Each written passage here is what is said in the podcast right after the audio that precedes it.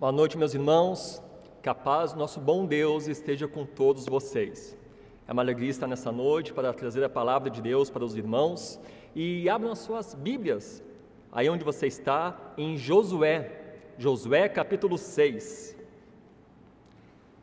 Estaremos falando nesta noite acerca da conquista de Jericó. Josué capítulo 6.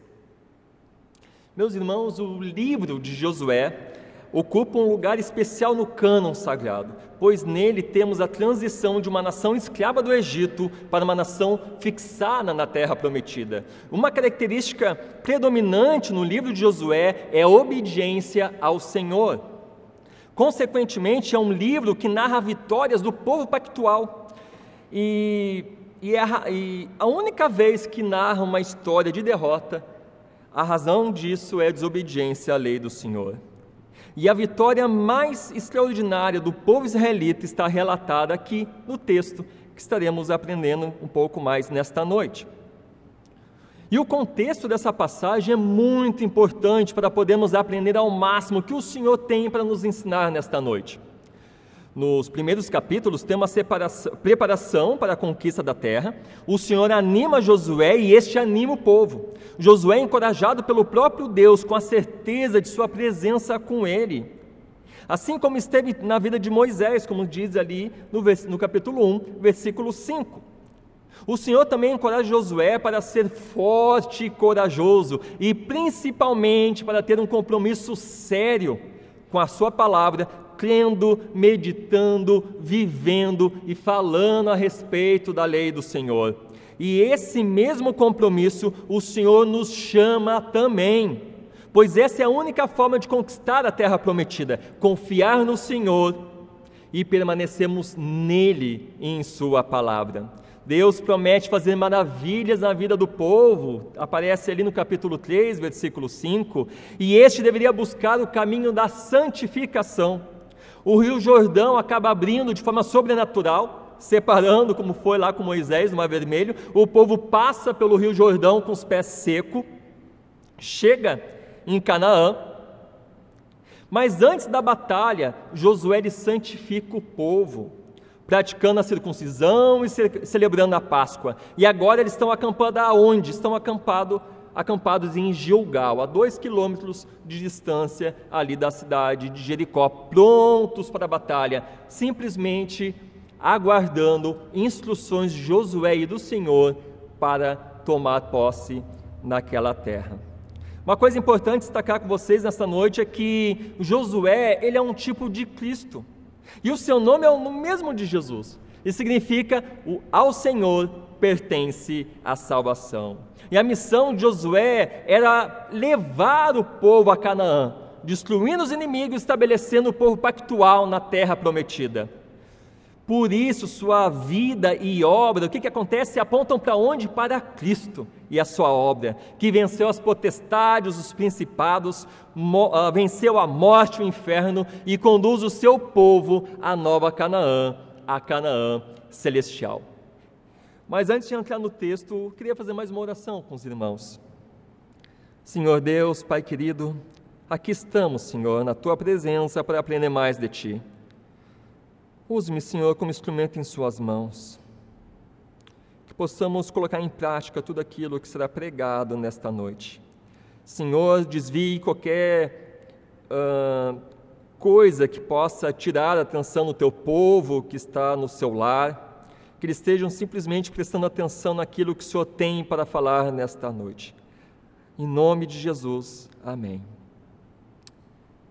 A primeira coisa, meus irmãos, primeiro ensino que eu quero compartilhar com vocês é a estratégia usada por Josué para conquistar Jericó. Leiam comigo, capítulo 6, do versículo 1 ao 5 a estratégia usada por Josué para conquistar Jericó. 1 ao 5.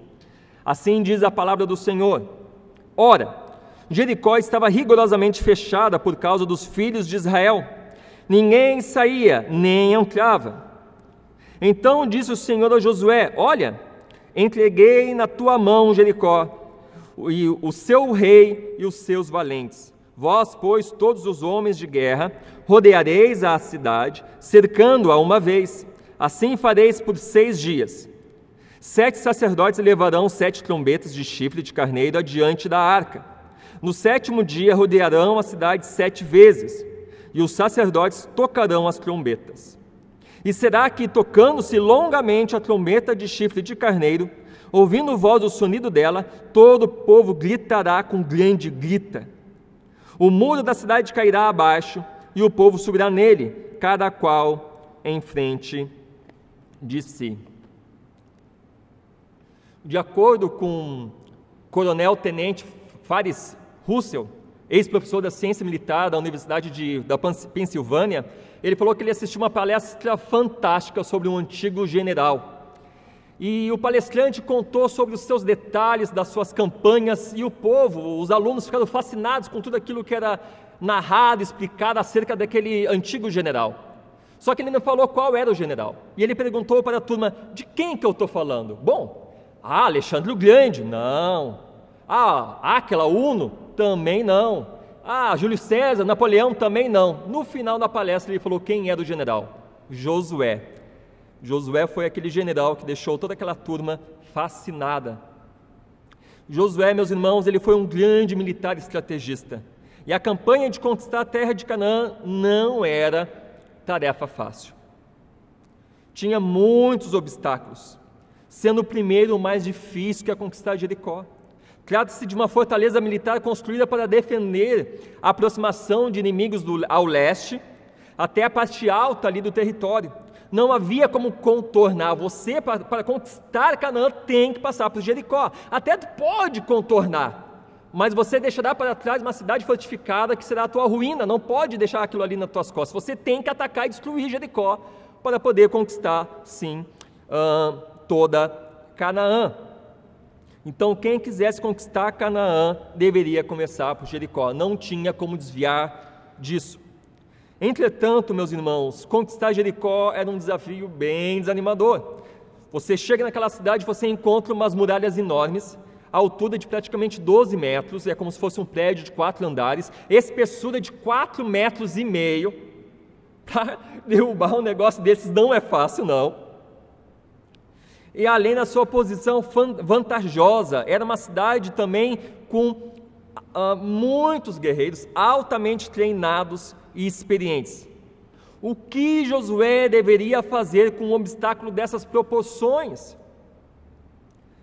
Se, se Josué tivesse convocado um conselho de guerra, não é difícil de imaginar uh, quais seriam as opiniões, as dicas que ele teria recebido. Um dos conselheiros poderia ter argumentado que uma das maneiras de conquistar uma cidade fortificada como aquela é usar torres de cerco.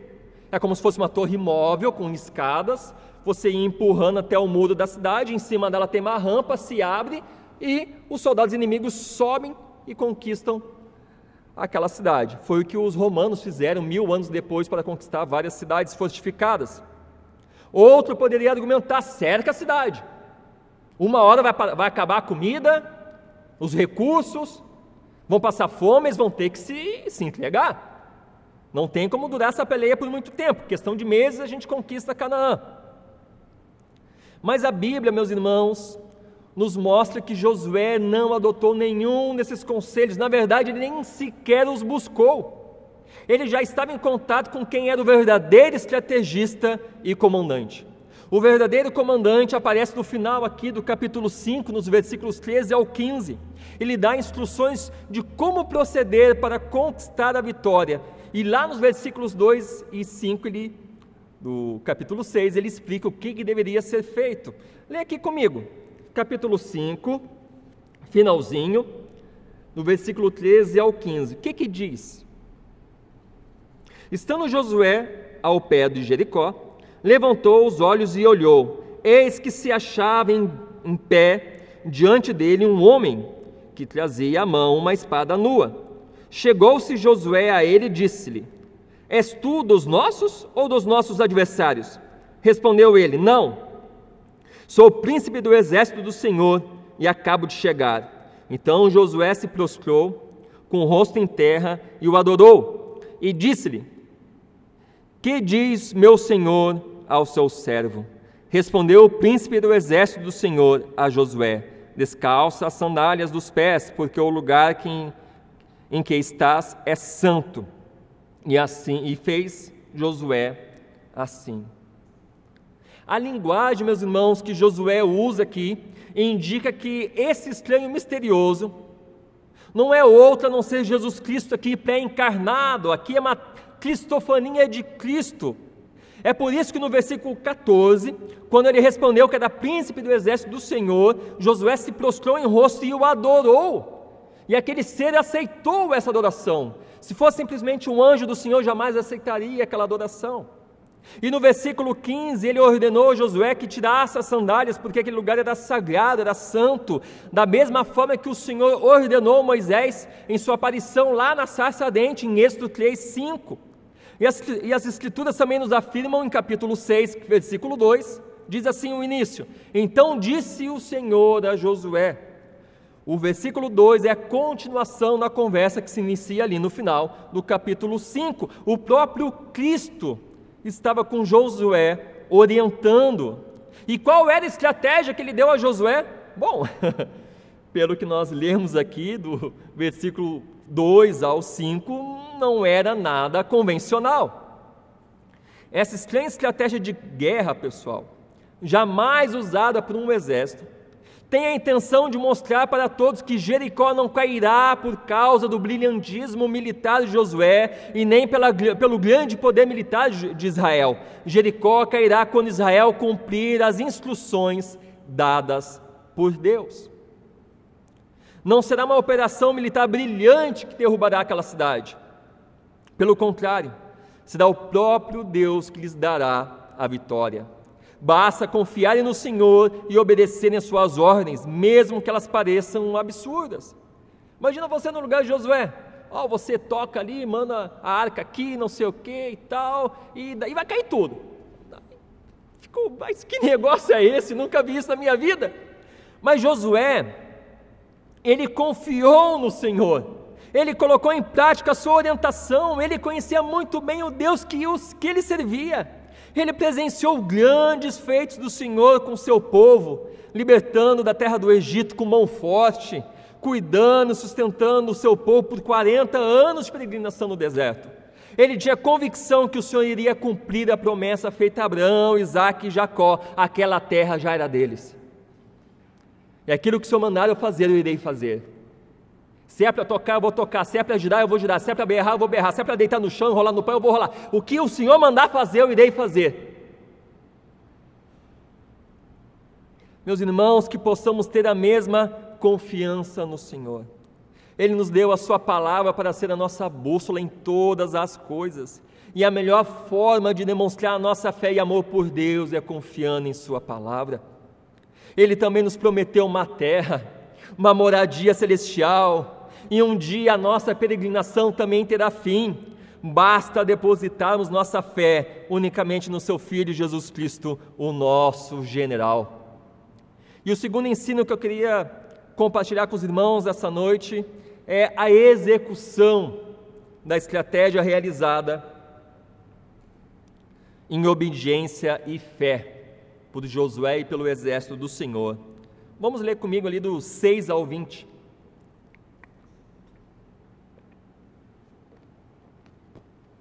Assim diz a palavra. Então Josué, filho de Num, chamou os sacerdotes e disse-lhes: Levai a arca da aliança, se, uh, e sete sacerdotes levem sete trombetas de chifre de carneiro adiante da arca do Senhor. E disse ao povo: Passai e rodeai a terra a quem estiver armado, passe adiante da arca do Senhor. Assim foi que, como Josué dissera ao Senhor, os sete sacerdotes com sete trombetas de chifre de carneiro adiante do Senhor passaram e tocaram as trombetas, e a arca da aliança do Senhor os seguia. Os homens armados iam adiante dos sacerdotes, que tocavam as trombetas, e a retaguarda seguia após a arca. E as trombetas soavam continuamente. Porém, ao Senhor ordenara Josué, dizendo: Não gritareis nem fareis ouvir a vossa voz, nem sairá palavra alguma da vossa boca, até que o Senhor lhes até, que, até o dia em que eu vos diga: gritai, então gritareis. Assim a arca do Senhor rodeou a cidade, contornando-a uma vez. Entraram no arraial e ali pernoitaram. Levantando-se Josué de madrugada, os sacerdotes levaram de novo a arca do Senhor. Os sete sacerdotes levaram as sete trombetas de chifre de carneiro adiante da arca do Senhor, iam tocando continuamente. Os homens armados iam adiante deles, e a retaguarda seguia após a arca do Senhor, enquanto as trombetas soavam continuamente. No segundo dia, rodearam outra vez a cidade e tornaram para o arraial. E assim fizeram por seis dias. No sétimo dia, madrugaram ao subir a alva, e da mesma sorte rodearam a cidade sete vezes. Somente naquele dia rodearam a cidade sete vezes. E sucedeu que, na sétima vez, quando os sacerdotes tocavam as trombetas, disse Josué ao povo: Gritai, porque o Senhor vos entregou a cidade. Porém a cidade será condenada, e ela e tudo quando nela houver. Somente será Raabe, a prostituta, e todos os, os que estiverem com ela em casa. Portanto, porquanto escondeu os mensageiros que enviamos. Tão somente guardai-vos das coisas condenadas, para que, tendo-as vós condenado, não as tomeis, e assim torneis maldito o arraial de Israel e o confundais. Porém, Toda a prata, ouro e utensílios de bronze e de ferro são consagrados ao Senhor. Irão para o seu tesouro.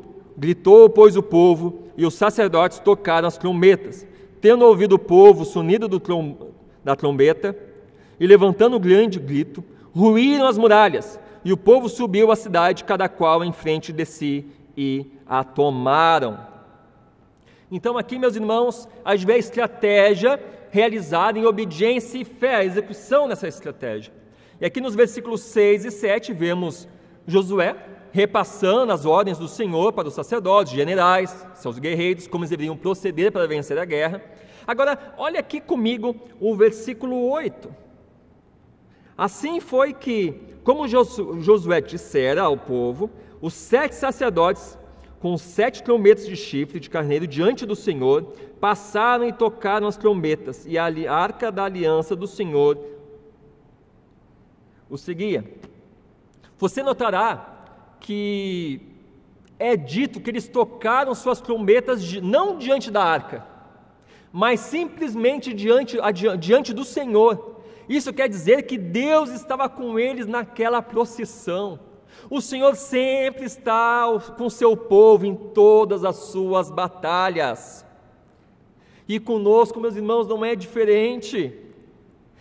Em suas batalhas você nunca estará sozinho, o Senhor dos Exércitos estará sempre ao seu lado, e isso é extremamente encorajador e confortador. Nunca se esqueça dessa verdade. Às vezes, o contexto no qual nós nos encontramos, a situação está tão difícil as adversidades parece que vão nos sufocar, que estamos sozinhos e abandonados, mas isso não é verdade. O bom Deus jamais deixa o seu povo desamparado, ele sempre estará ao nosso lado.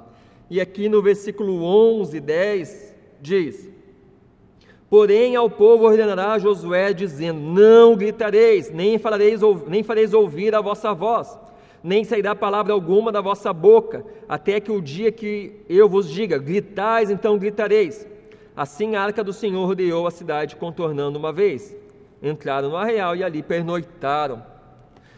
O silêncio do povo, em comparação ao barulho, meus irmãos, das trombetas diante da arca, diante do Senhor, acentua ainda mais o significado da presença de Deus e a relativa insignificância do exército. Quem dá a vitória é o Senhor. Aquela batalha é dele. É ele que vencerá novamente. O foco dessa batalha não é a capacidade militar dos israelitas, mas o Senhor, o seu Deus. Agora olha aqui novamente, versículo 12 ao 14. Levantando-se Josué de madrugada, os sacerdotes levaram de novo a arca do Senhor os sete sacerdotes que levaram, levavam as sete trombetas de chifre de carneiro adiante da arca do Senhor iam tocando continuamente. Os homens armados iam adiante deles e a retaguarda seguia após a arca do Senhor, enquanto as trombetas soavam continuamente. No segundo dia rodearam uma vez a cidade e a tornaram para o arraial. E assim fizeram o quê? Por seis dias. Por seis dias fizeram simplesmente a mesma coisa. Em silêncio fizeram aquela procissão em torno daquela cidade, apenas ao som das trombetas tocadas pelos sacerdotes. Meus irmãos, não deve ter sido essa situação por vários motivos. Provavelmente no primeiro dia que eles rodearam a terra, tudo em silêncio, com as trombetas sendo tocadas. Eu imagino o povo daquela cidade sobre os muros de Jericó, observando tudo aquilo ali, sem entender o que está acontecendo, com medo. Mas com o passar do tempo, segundo, terceiro, quarto dia, esse povo vai ficar rodeando isso aqui, tocando esse negócio em silêncio. O que está acontecendo aqui? É. Provavelmente a primeira sensação que teve foi de medo, de surpresa, mas com o passar dos dias, tal atitude do exército israelense deve ter virado talvez até motivo de chacota e de zombaria dos moradores de Jericó. Diante das provocações, manter o silêncio não é fácil. Não é fácil guardar o silêncio, esperando apenas o momento certo para agir. Mas é isso que o Senhor exige também de nós que fiquemos em silêncio, esperando o momento certo para agirmos com sabedoria, com discernimento, guiados pelo Espírito, pois aquele que é precipitado no falar e tomar decisões sempre acaba colhendo frutos por sua insensatez. Outro fator interessante também nesse silêncio todo é marchar por seis dias em silêncio. Quando você está em silêncio, você pensa mais, você reflete mais ali com o teu tico-teco. Agora imagina você é um soldado, as trombetas tocando e você simplesmente caminhando em silêncio e olhando para aquelas, para aquelas muralhas enormes, gigante, e fica pensando: rapaz, o negócio é grande mesmo. Cara, quatro metros e meio de, de espessura esse negócio. Olha os portões, nunca vi uns portões tão fortificados como de Jericó. Imagina você ficar seis dias rodeando aquele negócio, observando tudo aquilo ali. A cada dia que você rodeia e vê aqueles negócios, e a cada dia que você anda, tá tudo a mesma coisa, nada mudou. Nada mudou. Rodeou um dia, é, tá, beleza. Rodeou dois, três, quatro, cinco, rapaz, não, não acontece nada. Rapaz, o lado bom que eu perdi um, minha barriguinha aqui, né? Umas caminhadas aqui, coisa boa. Perdi umas calorias, mas eu não estou vendo nada. O muro dá igual, o povo está zombando na nossa cara aqui, do povo de Deus pessoal está tocando, já estou até enjoado, sempre o mesmo barulho no meu ouvido, troço chato. E ele começa a olhar aquela, aquela, aquele muro enorme. Provavelmente só tinha uma, um pensamento. O pensamento é o seguinte: rapaz, não tem como conquistar essa terra, essa cidade pela nossa própria força. A cada dia que aqueles homens rodeavam aquela terra, chegavam à conclusão que era impossível conquistar aquela terra, conquistar Jericó, pela sua própria força. Provavelmente aqueles homens marchavam em volta daquela cidade dizendo o seguinte: Senhor, só tu podes. Somente uma intervenção divina para conquistar Jericó. Eu não sei o que vai acontecer, eu estou rodeando aqui porque Josué mandou, porque Deus mandou, estou rodeando esse negócio. Mas Deus vai nos dar a vitória. Só Deus pode nos dar, porque nós não podemos, não. Isso aqui está muito além da nossa própria capacidade. Muito além.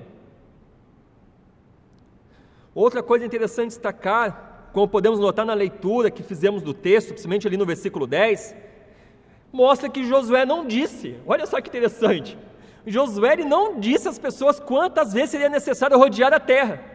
Ele não falou. O Senhor falou para ele, mas ele não compartilhou com os outros. Olha que, que coisa séria. Né? Ah, o que, que, o que, que ele fez? Todo dia ele dava uma ordem.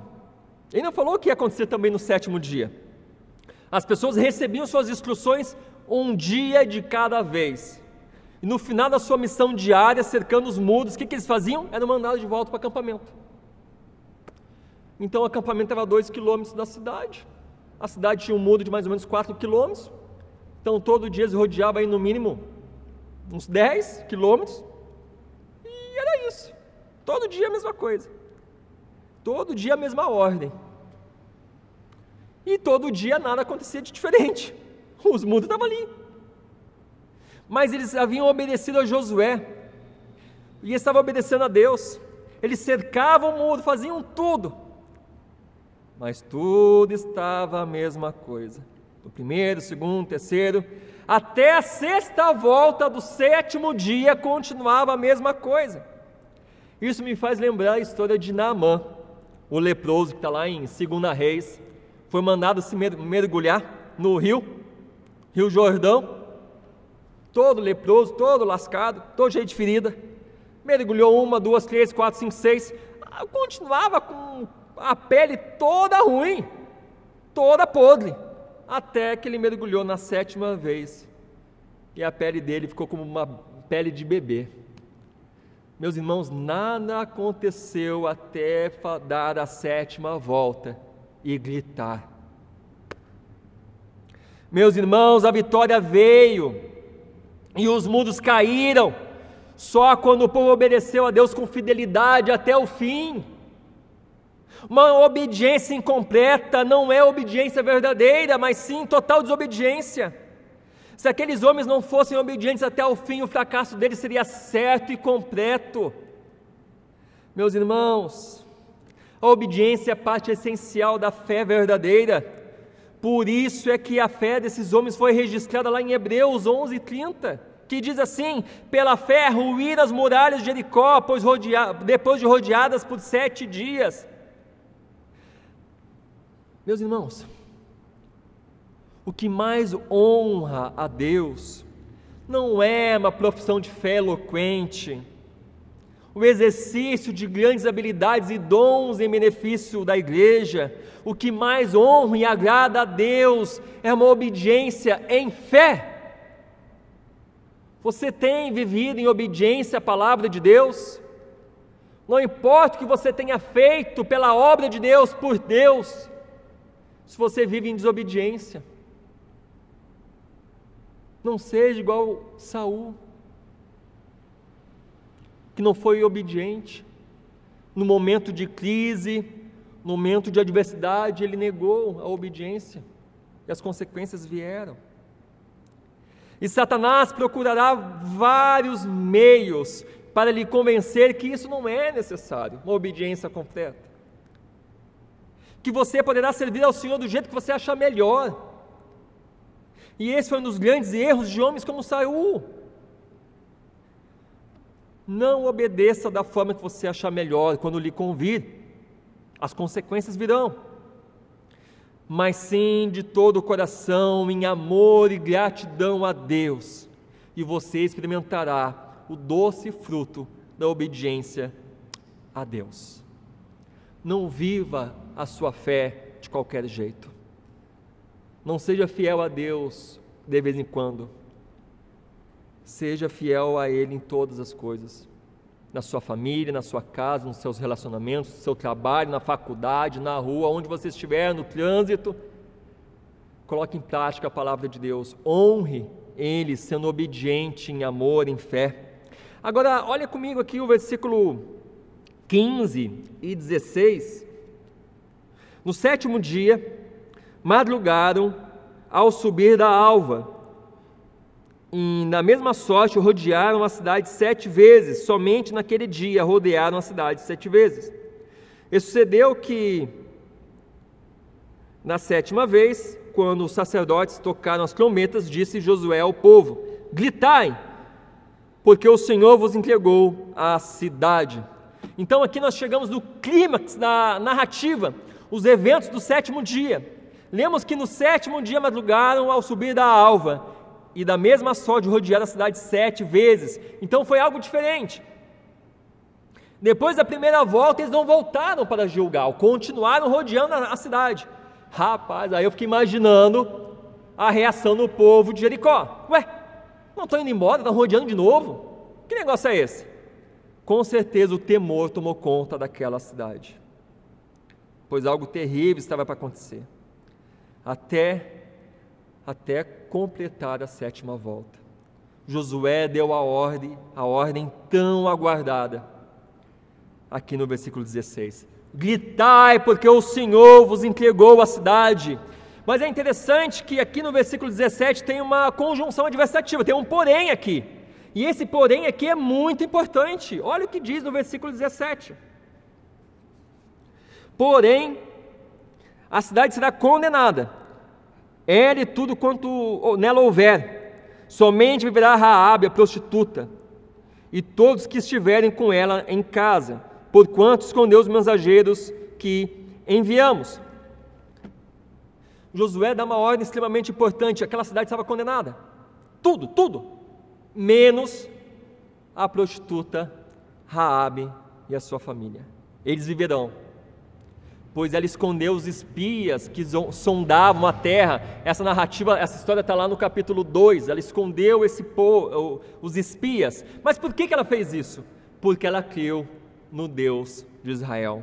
Ela creu que o Senhor deu Canaã para os israelitas e reconheceu que Ele é o único Deus vivo e verdadeiro, como nos afirma a profissão de fé que ela fez lá no capítulo 2. Mais adiante vou falar um pouco dela. E olha só, Josué lhe dá mais uma ordem muito importante no versículo 18 e 19. Não peguem nada da cidade, tudo será destruído, a não ser o ouro, a prata, o bronze, o ferro, que serão consagrados ao Senhor. Novamente, o Senhor está dizendo nessa ordem que aquela vitória é dele. Por isso, o despojo é dele. O resto que o Senhor não quer, ele ordena que destrua tudo junto com a cidade, queima tudo. mas eu achei aqui uma capa babilônica aqui de glife, bonita, rapaz, ia ficar tão bem em mim. Queima! Mas ah, não interessa, queima, por quê? Simplesmente obedeça a minha ordem. Meus irmãos, parece uma ordem absurda destruir todos os bens em ótimo estado de conservação, de grande valor.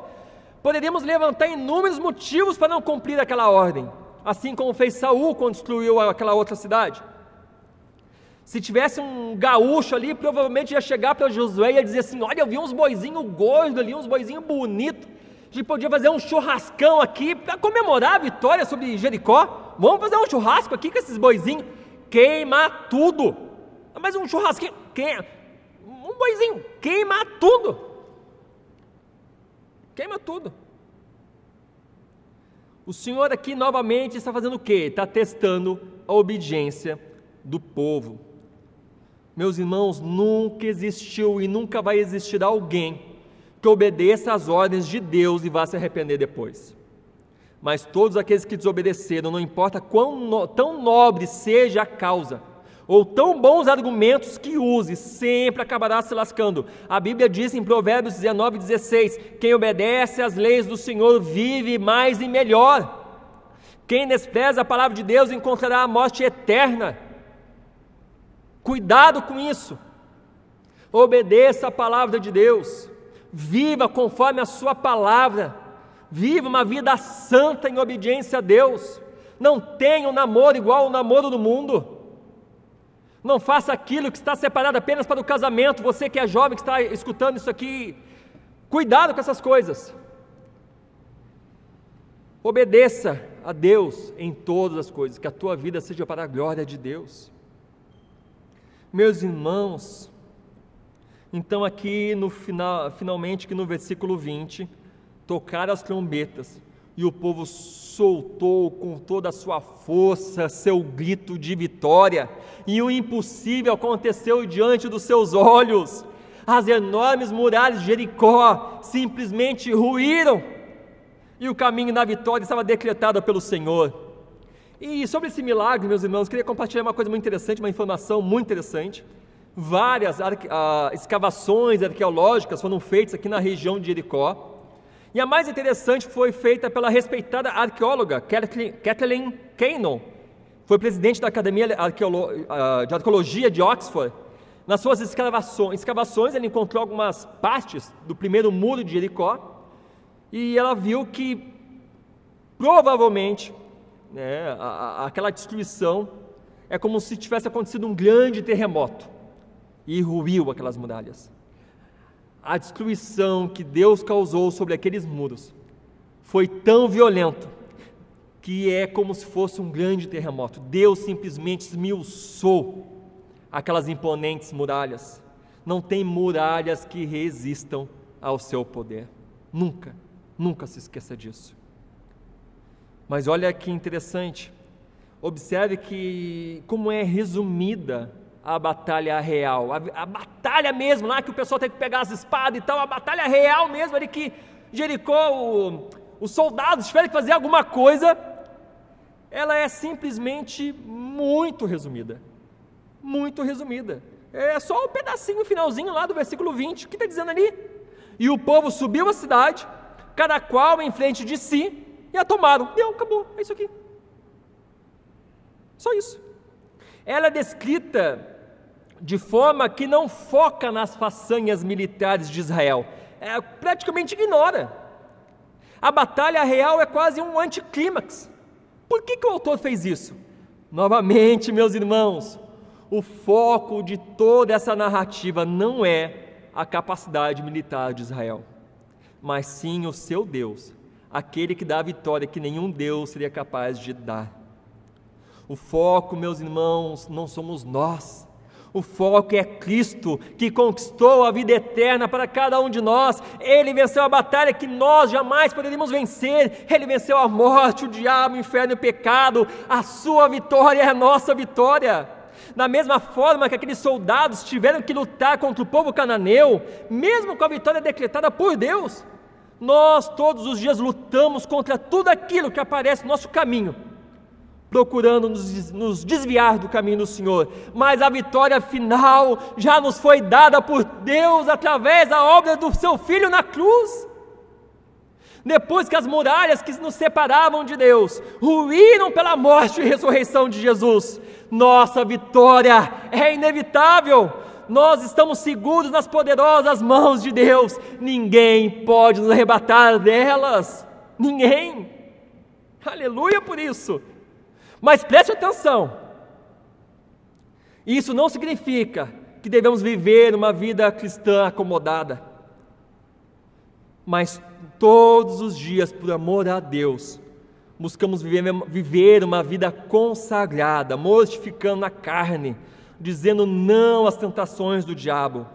E uma das maiores provas que você faz parte do corpo de Deus é que você está em constante guerra constante guerra.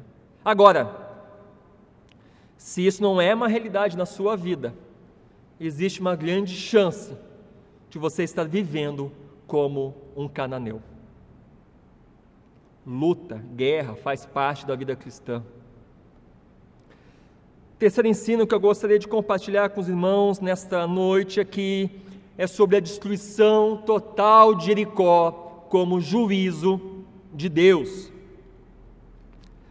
Acompanhe comigo a leitura no versículo 21.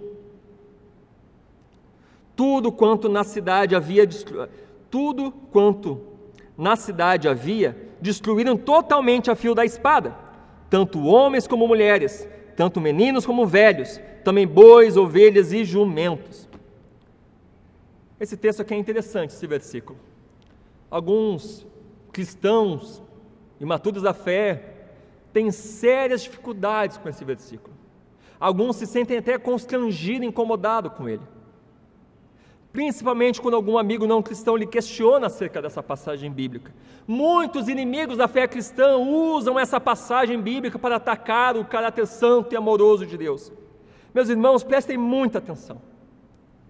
A primeira coisa que devemos ter em nossa mente quando lemos uma passagem como essa na escritura, é nos, é, nas escrituras, é nos lembrar dos atributos de Deus.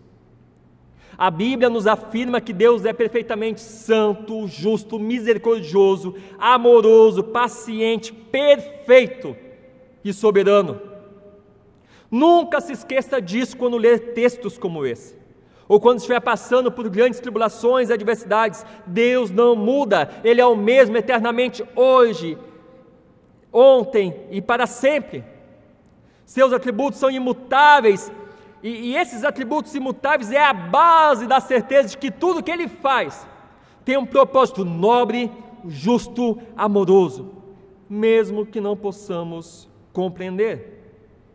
Alguns se escandalizam com esse texto pelo fato de Deus usar o seu povo para trazer juízo sobre os cananeus. Mas o Senhor é soberano e pode usar o meio que Ele quiser para trazer o seu justo juízo.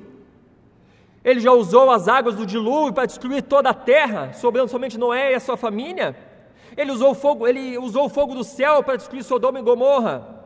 Ele usou a Babilônia e a Síria para trazer juízo sobre seu próprio povo, por causa da idolatria e da depravação de seus corações. Ele usou inúmeros meios para trazer juízo sobre o povo do Egito, e agora ele usa o seu povo para trazer o justo juízo sobre os moradores de Jericó. Que usufruíram, meus irmãos, preste atenção, que usufruíram por séculos da misericórdia de Deus. Mas a iniquidade alcançou níveis inaceitáveis. Eram duros de coração, malignos, depravados, uma sociedade imunda e terrível que habitava todo tipo de injustiça, um povo opressor que sacrificava seus próprios filhos a demônios. Era um povo abominável aos olhos de Deus, mas Deus os tolerou por séculos, como nos relata Gênesis. Eles foram alvos da misericórdia de Deus por no mínimo cinco séculos. Eles simplesmente receberam aquilo que mereciam. Eles estavam embrutecidos. Essas pessoas tiveram todas as chances de se arrepender, mas eles amaram mais os seus deuses e a sua iniquidade do que temiam ao Senhor. Meus irmãos, o relato da queda de Jericó não cumpre apenas uma promessa de Deus de conceder a Israel entrada na terra prometida, mas a queda de Jericó é uma imagem vívida da, segunda, da vinda do julgamento de Deus sobre toda a terra. A sua queda e destruição total é um símbolo do que acontecerá nos últimos tempos, quando a sétima trombeta tocar e os exércitos dos céus gritarem, e a ira de Deus virá sobre todos os habitantes da terra, exceto sobre aqueles, à semelhança de Raabe, confiarem em Cristo para a sua salvação. Com grande poder o Senhor destruirá tudo e fará novos céus e nova terra. O Senhor reivindicará toda a terra como seu reino, reino eterno, um reino de justiça e de paz. Naquele terrível dia, todos que não reconhecerem a sua necessidade de perdão e redenção, como fez Raabe, sofrerão as terríveis consequências de viverem alienados de Cristo e de sua palavra, de viverem para satisfazer os seus desejos pecaminosos de seus corações, em vez de se renderem ao Deus da glória sofrerão a terrível consequência de rejeitar o único meio de salvação que é Cristo Jesus. Por isso, terão o mesmo destino que os habitantes de Jericó, sem distinções. Ricos, pobres, grandes, pequenos, homens, mulheres, jovens, velhos, pessoas de todas as línguas, povos e nações que desprezarem os sinais da misericórdia de Deus e a pregação do Evangelho enfrentarão a fúria de Deus. O mesmo comandante que liderou Josué e o exército de Deus, ele voltará. Aquele que destruiu as muralhas de Jericó e riscou aquele povo do mapa, ele voltará. E trará a destruição completa e final sobre todo o reino parasita de Satanás. E assim a paz reinará para sempre sobre a terra. Meus irmãos, que você seja contado entre aqueles que fazem parte do povo de Deus. Você possa fazer o que Raabe fez. Finalizando, meus irmãos, o último ensino é Deus manifesta sua misericórdia e graça, mesmo em meio do juízo, mesmo em meio ao juízo, Deus manifesta sua graça e misericórdia. Acompanhe comigo o restante da leitura, versículo 22. Então disse Josué aos dois homens que espiaram a terra: Entrai na terra da entrai na casa da mulher prostituta e tirai de lá com tudo quanto tiver, como lhe juraste.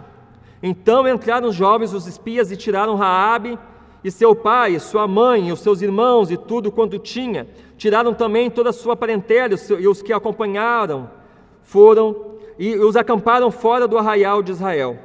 Porém a cidade, tudo quanto havia nela, queimaram-no, Não somente, tão somente a prata, o ouro e os utensílios de bronze e de ferro deram para o tesouro da casa do Senhor. Mas Josué conservou com vida a prostituta Raabe e a casa de seu pai e tudo quando tinha, e habitou no meio de Israel até ao dia de hoje, porquanto esconderam os mensageiros que Josué enviara a espiar Jericó. Naquele tempo, Josué fez o povo jurar e dizer: Maldito diante do Senhor seja o homem que levantar e reivindicar esta cidade de Jericó. Com a perda do seu primogênito lhe porá os fundamentos, e a custa do mais novo as portas. Assim era o Senhor com Josué e corria a sua fama por toda a terra. Meus irmãos, ao mesmo tempo que Deus pune severamente aquele povo maligno, vemos Deus sendo gracioso e misericordioso com Raabe e a sua família. Pois diferentemente do restante do povo de Jericó, eles foram salvos porque creram em Deus, no Deus da aliança. A maldição que estava sobre Raabe e a sua família fora retirada, pois creram. Eles eram da maldita semente da serpente, mas foram convertidos para a semente da mulher, ao reconhecerem que não há outro Deus como o Deus dos israelitas. E conosco não é diferente essa terra será destruída, e a única forma de não sermos julgados e condenados juntos com ela é tomar a mesma atitude de Raabe, de nos voltar para Deus, reconhecendo o seu poder, majestade, soberania, reconhecendo que somente Ele é Deus e merece toda a honra, glória e louvor, reconhecer que é o único meio, que Ele é o único meio que o Senhor nos dá para nos salvar, que é Cristo Jesus, seu Filho que morreu na cruz do Calvário, para que a ira de Deus caísse sobre ele, não sobre nós. A chamada troca maravilhosa, troca graciosa, onde Cristo tomou sobre si os nossos pecados e nós tomamos a sua justiça sobre nós, e assim nós fomos, somos justificados e aceitos por Deus. Se você deseja experimentar graça em vez de ira, amor em vez de juízo, vida eterna em vez de morte eterna. Volte-se imediatamente para Deus através de Cristo Jesus e faça parte da sua maravilhosa família como Raabe. Raabe foi uma prostituta, teve uma vida imoral e idólatra por toda a sua vida. Até que um dia ela foi convertida pelo Senhor e teve a sua vida radicalmente transformada. E como podemos ver aqui no versículo 25, ela, tor ela se torna uma israelita, uma cidadã israelita. Casa-se, como diz lá em Mateus 1,5, com Salmão, um israelita. Constitui uma linda família. Deus lhe deu uma nova vida, uma vida restaurada, uma vida onde o pecado ficou para trás. O Senhor demonstra toda a sua misericórdia e graça ao incluí-la na árvore genealógica de Jesus. Ela é, da, ela é tataravó lá de Jesus, estava lá. Cristo quis que ela fizesse parte da sua árvore genealógica. Ela foi tataravó do rei, da, do rei Davi. O seu nome aparece novamente lá em Hebreus 11, 31, pela, pela fé Raabe, a meretriz. Não foi destruída com os desobedientes. Aprendemos com a história de Raabe que não existe, não existe, meus irmãos Preste atenção, não existe pessoa tão indigna que não possa fazer parte da família de Deus. Não importa quem você é, não importa tão sofrida, miserável e suja pode ter sido a sua vida até esse exato momento. A graça de Deus pode inseri-lo na família da fé e transformar a sua vida, basta crer em Cristo Jesus. Talvez você se encontre neste exato momento dentro de Jericó que será destruída por Deus, vivendo como os moradores dessa cidade condenada, na imoralidade como foi Raabe, mas hoje Cristo te chama para abandonar essa cidade condenada, para não ser destruída juntamente com ela. Ele te chama ao arrependimento para uma nova vida, uma vida de consagração a Ele.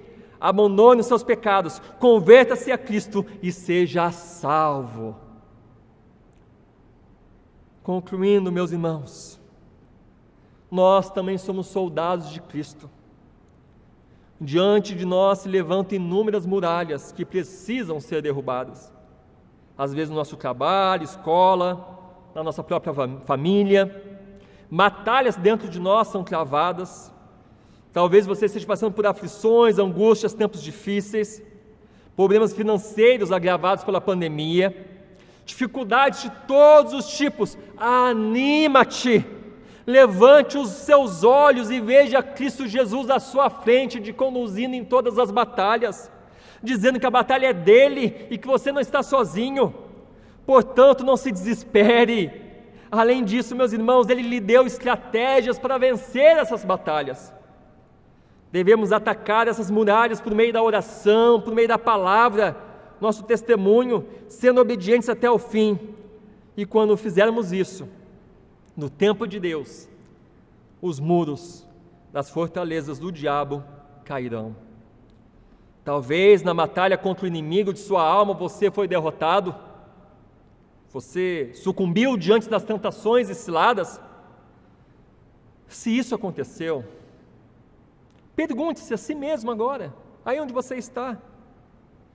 Será que foi porque tu deixaste de confiar nas promessas de Deus?